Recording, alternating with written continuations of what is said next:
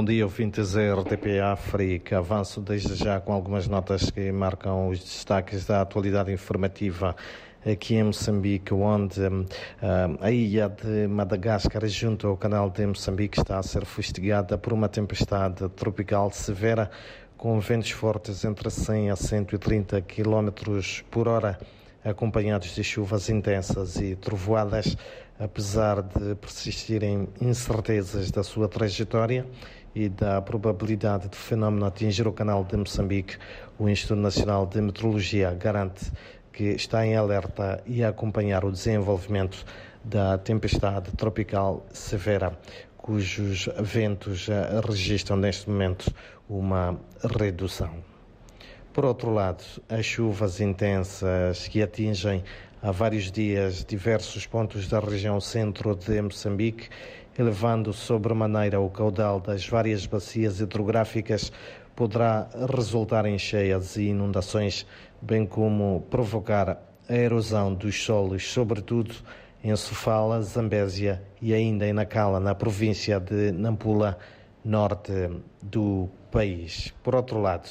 as autoridades, a Autoridade Reguladora de Energia reviu em baixa o preço do gás de cozinha em 5 meticais por quilograma.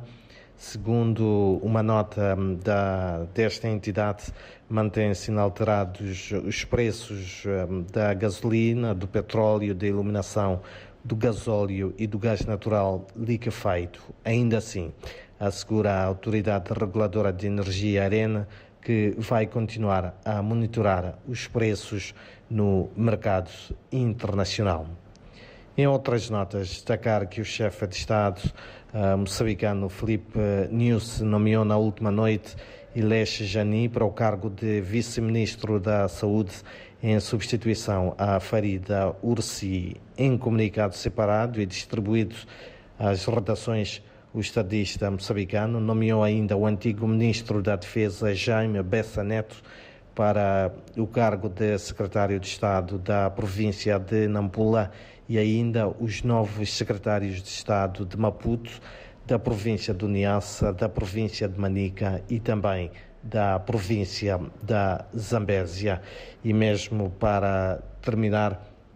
dizer que o antigo chefe de Estado moçambicano, Armando Gabuza, assinala hoje os seus 80 anos e para marcar a data, a fundação de que é patrono, realiza um simpósio de celebração da vida e da participação deste na construção da pátria. São então estas algumas notas de destaque para esta sexta-feira, em que se prevê bastante quente aqui na capital moçambicana e onde a temperatura máxima prevista volta a ser de 36 graus.